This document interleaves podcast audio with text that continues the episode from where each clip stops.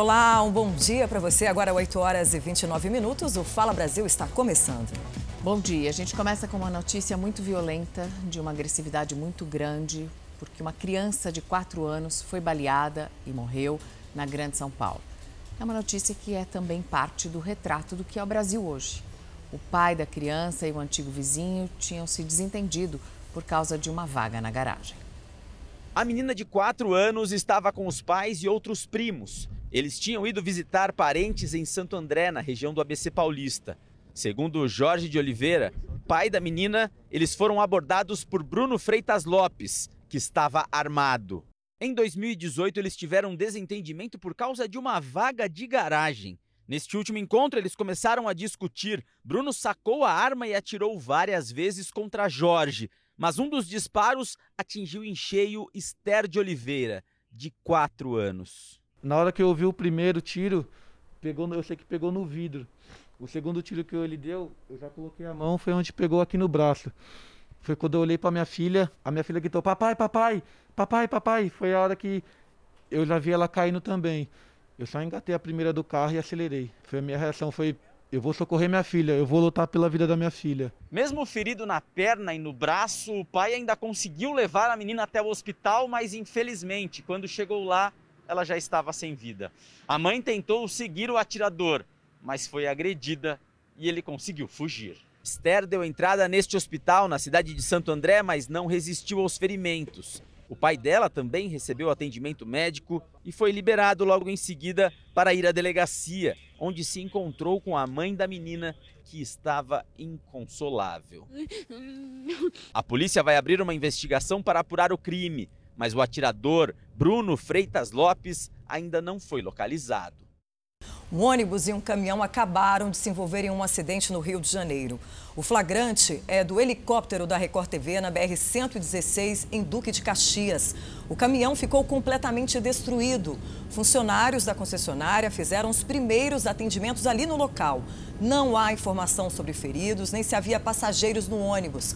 As causas desse acidente vão ser apuradas. Como apenas uma pista da rodovia ficou liberada, há muito congestionamento no local até este momento. Essas são as imagens ao vivo da BR-116 com um enorme congestionamento no Rio de Janeiro por causa de um acidente entre um ônibus e um caminhão. O caminhão ficou completamente destruído e o, o reflexo desse acidente é esse trânsito enorme. Aí as imagens do helicóptero da Record TV. Temos um flagrante do helicóptero da Record TV também. Em São Paulo, mais um acidente. Dessa vez na rodovia Castelo Branco. O comandante Juan Hamilton traz os detalhes. Comandante, bom dia. Olha, Mariana, um excelente dia a você, a Patrícia e a todos. Realmente um dia complicado para o Brasil todo, muitos acidentes, principalmente aqui na cidade de São Paulo. Do lado esquerdo do vídeo você vê agora o atendimento que acontece em plena rodovia Castelo Branco. Um acidente, né, mais um, envolvendo carro e moto e deixa, é claro, o trânsito muito complicado para o motorista que chega à capital paulista agora pela rodovia Presidente Castelo Branco. Esse acidente que aconteceu um pouquinho antes dos acessos né, da Marginal do Rio Tietê, da Marginal do Rio Pinheiros e já deixa, como eu disse, aí mais de 3 quilômetros de congestionamento agora na chegada a São Paulo. Mariana. Obrigada, comandante. E voltamos com o flagrante do helicóptero da Record TV. Um ônibus pegou fogo em Mairiporã, na Grande São Paulo. comandante Juan Milton tem os detalhes. Olha, Mariana, exatamente isso. Fica em Mairiporã, próximo ao quilômetro 61 da rodovia Fernão Dias. O ônibus ainda está em chamas, inclusive chegando ali o apoio dos homens do Corpo de Bombeiros neste momento. E é claro, muito trânsito agora para quem deixa a região do interior de São Paulo em direção à capital paulista, passando aqui pela cidade de Mairiporã. Nós temos quase 3 quilômetros de congestionamento agora para o motorista que escolheu a rodovia Fernão Dias para chegar na cidade de São Paulo. Mariana. Obrigada, comandante, pelas suas informações. A família da mulher, encontrada morta junto com o filho de seis anos, espera os laudos da polícia para saber o que realmente aconteceu no apartamento em Belo Horizonte. A suspeita é de que a mãe tenha matado a criança. Durante o velório da criança, muita comoção entre os familiares. Na despedida da mulher, o clima também era de muita tristeza. Renata Fagundes de Andrade, de 37 anos, é suspeita de matar com golpes de facas e tesoura o próprio filho, Davi Fagundes Rocha, de 6 anos. Em seguida, a mulher teria tirado a própria vida. Mãe e filho foram encontrados sem vida no apartamento onde moravam neste prédio em um bairro nobre de Belo Horizonte. De acordo com a Polícia Civil, o ex-marido de Renata veio buscar o filho do casal para passar o fim de semana. Eles eram separados e compartilhavam a guarda do menino. O pai de Davi tentou falar com a ex-esposa assim que chegou ao local. Ele teria chamado pelo interfone e também ligado para Renata, mas não foi atendido em nenhuma das tentativas. Existem muitas lacunas, né?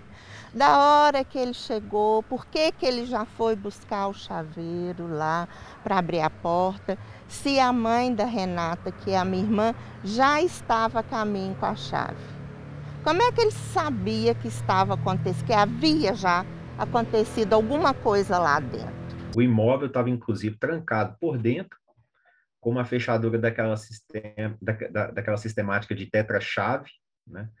E nós chegamos a entrevistar o chaveiro que foi acionado para poder abrir a porta, e ele disse que se não tivesse os conhecimentos técnicos que um chaveiro tem, muito provavelmente ninguém conseguiria entrar naquele apartamento. Segundo a polícia, a relação entre Renata e o pai de Davi era conflituosa. Parece que existia algumas animosidades, né? algumas, algum, algumas discussões, alguns desentendimentos entre o pai da criança e a mãe falecida. Houve alguns boletins de ocorrência, né? é, ora a mãe fazendo reclamações acerca do comportamento do pai, ora o pai fazendo reclamações acerca do comportamento da mãe. Uma mulher de 31 anos está internada com a doença da urina preta depois de comer um peixe em Goiás. Essa doença está associada a uma toxina presente nos pescados e pode matar. Menos de 24 horas depois da ingestão do peixe, os sintomas já começaram a aparecer. Kelly Silva, de 27 anos, tinha ido num restaurante japonês na noite anterior. Ela está internada em Goiânia, mas o consumo foi feito em Goianésia, a 180 quilômetros da capital, onde ela mora. Um exame comprovou a desconfiança dos médicos. A paciente está com a síndrome de RAF, conhecida também como doença da urina preta. A Secretaria de Saúde de Goianésia, inclusive, emitiu um alerta aos hospitais da cidade. Ela chegou para nós já com perda de força muscular e com alteração da função renal e cardíaca. No mesmo dia, ela foi encaminhada para a UTI do Hospital Jardim América, em Goiânia. A doença está associada a uma toxina presente em pescados. E o principal sintoma é o escurecimento da urina, que pode chegar a ficar da cor de café. Eles aparecem entre 2 e 24 horas após o consumo. A síndrome pode causar, em alguns casos, a ruptura de células musculares. A pessoa que ingere uma carne de peixe contaminada por uma toxina que ainda não foi especificada, que não é conhecida, ela também não tem cheiro, não tem odor, não tem nada.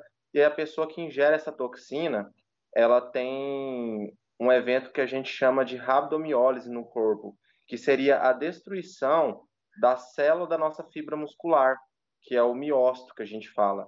E aí essa célula é lesionada, é destruída e acaba gerando uma liberação dessa da substância que está dentro da célula para nossa corrente sanguínea, para o nosso corpo, e aí isso acaba causando uma série de eventos adversos no nosso organismo. O governo de São Paulo confirmou 30 milhões de doses extras de vacina contra a Covid e a imunização de adolescentes. Jovens de 12 a 17 anos serão vacinados a partir de agosto. O novo calendário antecipa em 26 dias o fim da aplicação da primeira dose em adultos. Em vez de 15 de setembro, a nova data prevista é 20 de agosto. Nós já havíamos anunciado aqui, aliás, há bastante tempo, que tínhamos adquirido 30 milhões de doses da vacina Coronavac do laboratório Sinovac.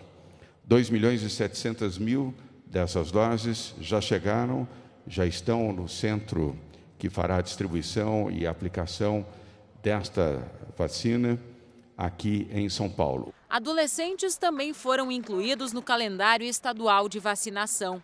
A partir do dia 23 de agosto, quem tem entre 12 e 17 anos será imunizado. Ao imunizá-los, nós criamos mais obstáculos para a transmissão do vírus e acaba beneficiando a população de uma forma geral.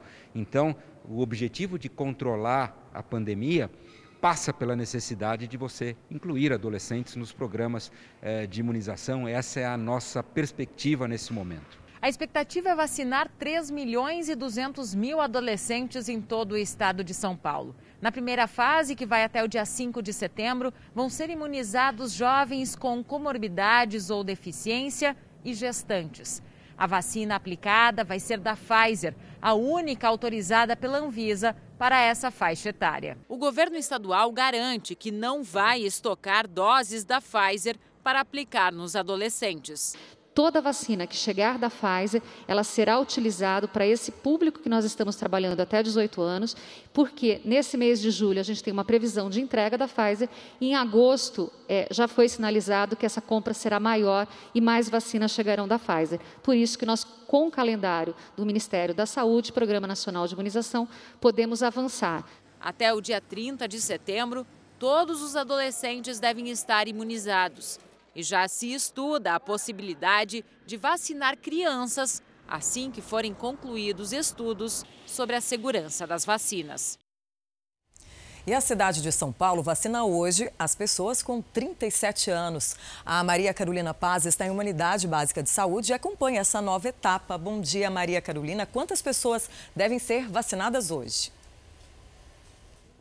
Na capital paulista, 149 mil pessoas, essa é a expectativa. Bom dia para vocês, a todos que nos acompanham aqui no Fala Brasil. Nossa equipe está em uma UBS na região central da cidade de São Paulo, bairro da Bela Vista, e tem uma procura grande por aqui, uma fila aí de cerca de uma hora e meia para tomar o imunizante. Lembrando que, segundo a prefeitura, não há possibilidade nem necessidade de escolher qual vacina a pessoa vai tomar. Isso porque todos os imunizantes disponíveis no momento foram aprovados pela Anvisa, Agência Nacional de Vigilância Sanitária, e pela OMS, Organização Mundial de Saúde. E hoje é, começa também a campanha contra a gripe. A vacina vai ser disponibilizada para todas as faixas etárias a partir dos seis meses de vida e pode ser tomada também nas UBSs em uma sala diferente. Existe um protocolo que a pessoa precisa seguir. Se tomar a vacina da gripe, precisa esperar 14 dias para tomar a do coronavírus e vice-versa. A gente segue aqui acompanhando toda a movimentação. Patrícia, Mariana. Obrigada, Maria Carolina. E a prorrogação da CPI da pandemia por mais três meses deve ser confirmada amanhã. CPI fundamental para que todos possamos entender por que é que o governo escolheu tendo a possibilidade de negociar diretamente com os laboratórios, escolheu fazer isso através de empresas. Por isso, para amanhã, terça-feira, também está marcado o depoimento de uma diretora da Precisa Medicamentos. Só que ela já recorreu ao Supremo Tribunal Federal. Se for obrigada a comparecer, Emanuela Medrades pede para ficar em silêncio. A CPI pretende cobrar explicações sobre os indícios de supostas irregularidades no contrato entre o Ministério da Saúde e a Precisa, intermediária do laboratório Bharat Biotech, que envolve a compra de 20 milhões de doses da vacina indiana Covaxin. Para quarta-feira está marcado o depoimento de Hamilton Gomes de Paula, que em março desse ano teria recebido aval do governo para negociar 400 milhões de doses de vacinas da AstraZeneca. Na quinta, é a vez do coronel Marcelo Blanco, ex-diretor substituto de logística do Ministério da Saúde, que participou de uma reunião em que teria sido cobrada propina pela compra de vacinas. Na sexta, quem deve ser ouvido é o representante oficial da Davat, Cristiano Carvalho, que também pediu ao STF para ficar em silêncio na CPI. Já o deputado Ricardo Barros quer prestar depoimento o quanto antes. A ideia da cúpula da CPI é ouvir o líder do governo na Câmara no dia 20 de julho. Ele foi apontado pelos irmãos Miranda como um dos pivôs de supostas irregularidades na compra da Covaxin. Pelas redes sociais, Ricardo Barros se defendeu e afirmou que foi citado 96 vezes durante a CPI, mas que ainda não teve chance de se explicar aos senadores. Para ele, isso é um ato de covardia. O presidente do Senado, Rodrigo Pacheco, deve ler na terça-feira o requerimento de prorrogação da CPI. Os trabalhos da comissão devem durar mais 90 dias. Você já percebeu que no inverno a gente acaba bebendo menos água? Por causa do frio, a gente acha que não está sentindo sede. Só que a desidratação ela é perigosa em qualquer estação e causa sim problemas para a saúde. Já notou se você bebe menos água no inverno? Não tá tanta vontade de beber água quanto no verão. Eu sinto que o corpo não parece que não pede tanto. Durante o dia, provavelmente, eu nem lembro assim de tomar água. Eu acho que no verão eu tenho mais sede porque você acaba transpirando mais, então acho que seu corpo pede mais água. Curioso, né? E não tem a ver só com o hábito. É que o nosso organismo reage aos dias frios tentando manter a temperatura do corpo. Um hormônio provoca a contração dos vasos nas nossas extremidades. Daí, as nossas glândulas responsáveis pela produção de suor trabalham menos para que a gente não perca água e mantenha a temperatura. É um tipo de defesa. Então, esse hormônio serve para balanço. Como nós estamos perdendo pouca água, esse hormônio ele diminui, aumenta a ação dele, você não urina e também tem menos sede. Não existe uma fórmula científica precisa sobre a quantidade de água que devemos beber. Mas há um consenso médico que diz entre 2 e 3 litros de água por dia para uma pessoa adulta.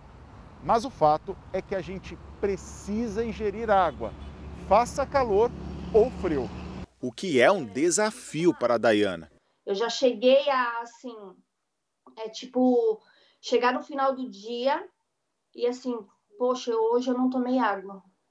Entendeu? Aí eu tomo um copo com água assim, mas porque eu lembrei que eu não tomei. Segundo o médico endocrinologista, a falta de hidratação, principalmente neste período mais seco do ano, pode ser um problema sério para a saúde. A sua pele fica mais seca, né?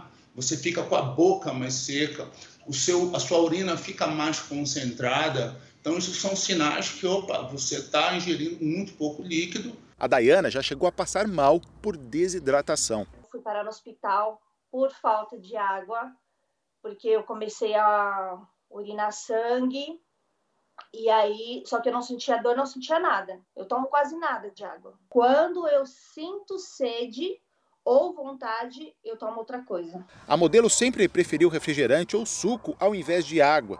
Os líquidos presentes nos alimentos também entram na conta. Só que a água é insubstituível. Fica difícil para o ser humano, para o indivíduo, contabilizar isso na carne, no arroz, no leite, no suco. Então a gente é, estima uma quantidade líquida de água pura para que ele nos outros, nas outras refeições consiga atingir essa meta durante o dia. Vamos falar sobre o turismo internacional, porque a partir de quarta-feira, quem desembarcar em Malta vai ter que apresentar um certificado de vacinação. Vamos ao vivo até a Europa falar com a nossa correspondente Ana Paula Gomes. Ana Paula, muito boa tarde para você. Essa decisão de pedir um certificado de vacinação, isso é novidade aí na Europa? Bom dia para você, Mariana, Patrícia, todo mundo que acompanha a gente aqui no Fala Brasil. É sim, é o primeiro país da União Europeia a adotar essa medida. Não vai ser mais suficiente o teste negativo, o PCR. Vai ter que apresentar sim o chamado passaporte da vacinação com a imunização completa. Essa obrigatoriedade só não vale para crianças com menos de 12 anos, acompanhadas dos pais.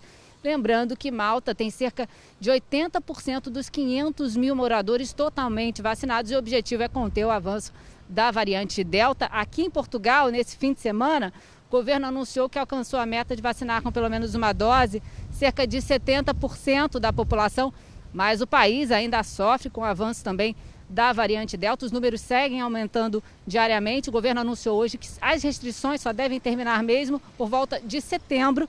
Nesse fim de semana, por exemplo, começou a valer a obrigatoriedade da apresentação do certificado digital com vacinação completa ou um teste negativo para a Covid-19 em hotéis e alojamentos, Patrícia e Mariana. Férias, muita gente procurando hotéis, pousadas e por isso tem muito golpista aproveitando esse período para enganar os turistas e também os donos desses lugares. A dona de uma pousada no sul do país descobriu que as redes sociais dela foram clonadas depois que clientes antigos começaram a comentar sobre uma promoção que não existia eram para ser umas férias inesquecíveis em família, em um hotel cheio de luxo e conforto na Bahia, mas virou um prejuízo de 13 mil reais. Luiz Fernando entrou em contato com um suposto funcionário de uma agência de viagens por um aplicativo de conversas, mas era golpe. A viagem não aconteceu. Ele, ele inventou várias desculpas, falou que estava no aeroporto, e tal, tal, tal. inclusive fez a gente depositar mil reais a mais para ele resolver esse problema de uma vez por todas e simplesmente enrolou e depois parou de, de mandar mensagem.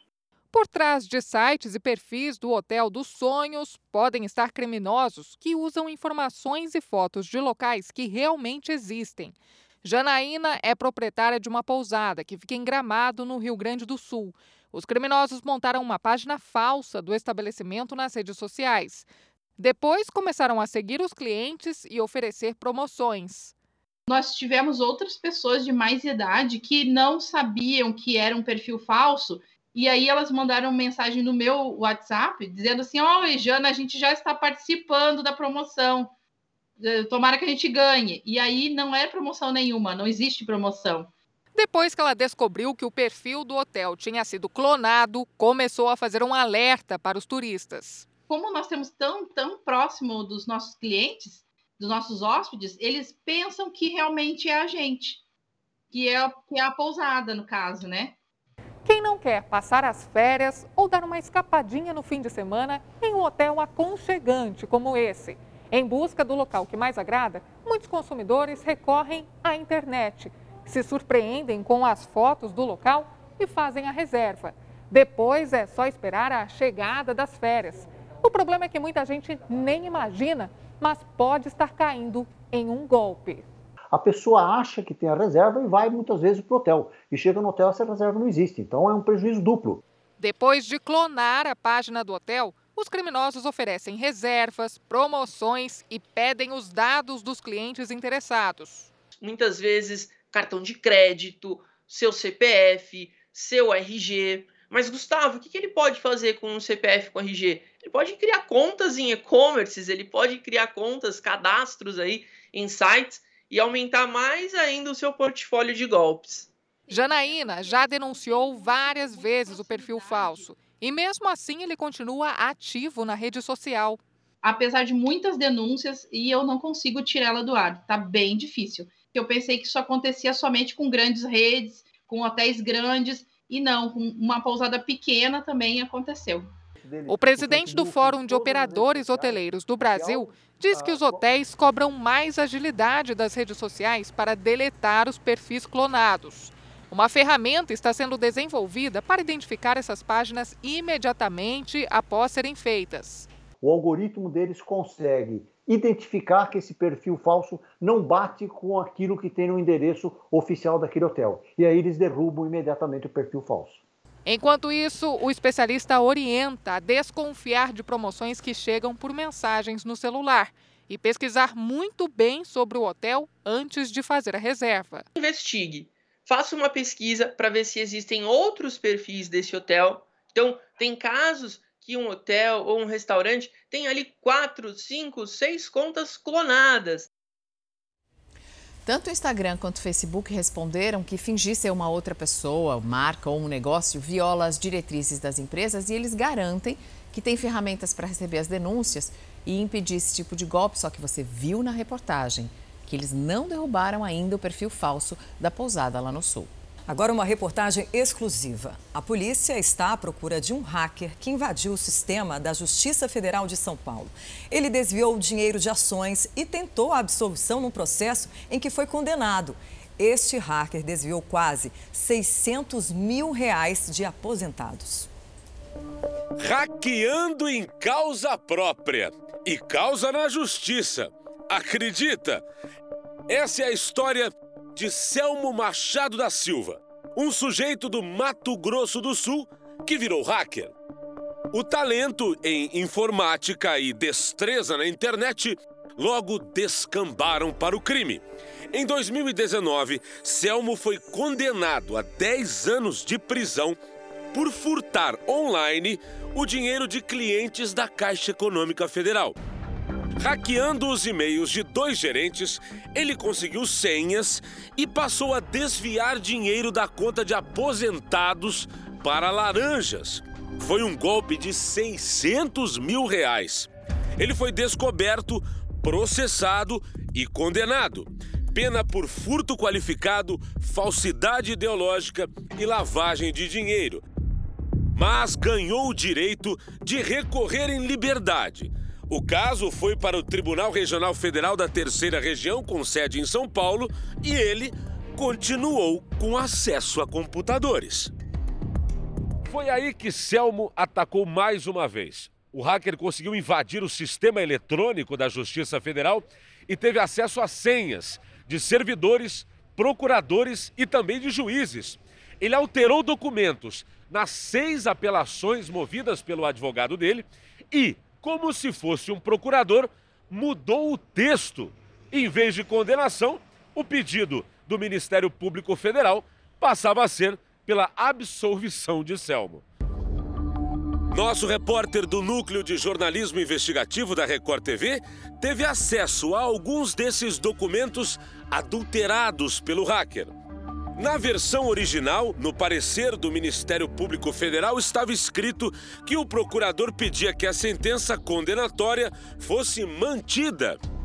O hacker mudou o texto para a sentença condenatória deve ser reformada, ou seja, mudada, pedindo a absolvição dele. No fim do mesmo documento, ele ainda alterou a manifestação do procurador que pedia o improvimento dos recursos para provimento dos recursos defensivos, ou seja, aceitar a apelação da defesa dele. O nome de muitos servidores da justiça é público. Foi por isso que ele descobriu alguns e conseguiu avançar com a fraude. Segundo esse especialista em direito, no entanto, essas informações devem continuar sendo públicas. Isto, segundo ele, não é contrário à Lei Geral de Proteção de Dados. A lei determina que as, eh, essas informações elas têm de ser mantidas públicas também pelo interesse da sociedade em acessar essas informações. E é claro que a sua utilização é que é regulada pela LGPD. Então, é, obviamente, é, é, ninguém poderia usar essas informações aí para prática de ilícito, né? O curioso é que, enquanto aguardava a solução do próprio caso, Selmo não parou com as infrações online. Seguiu alterando documentos judiciais. Segundo a polícia, ele acessou um processo que não era dele. Era de um banco privado que precisava receber 225 mil reais da Fazenda Nacional. O banco tinha ganho a causa. Aí o hacker foi na sentença e mudou o destinatário do dinheiro. Inseriu os dados de um comparsa. Em vez do banco, quem receberia a quantia seria Diego Guilherme Rodrigues.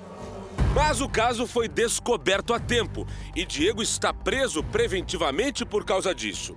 Agora, Selmo está com mandado de prisão contra ele e é considerado um foragido. Por mensagem, a defesa de Selmo disse que a Polícia Federal apenas constatou acessos indevidos nos processos, mas não poderia afirmar que foi Selmo quem fez. E que em breve estará apresentando a defesa dele sobre as invasões e pedirá as medidas necessárias. Já os advogados do Diego dizem que ele é inocente e que a conta bancária dele foi parar no processo indevidamente já que ele não sabia. A Justiça Federal de São Paulo já notificou os colegas da Bahia, do Rio de Janeiro e de Brasília porque lá também teve invasão de processos. Nós pedimos um posicionamento para o Conselho Nacional de Justiça e para a Justiça Federal em São Paulo para falar sobre as invasões e alterações nos processos. Mas ninguém quis comentar o caso. Um dos últimos samurais do mundo vive aqui no Brasil. Nossa equipe foi conhecê-lo. A família dele domina a arte das espadas japonesas desde o século XV.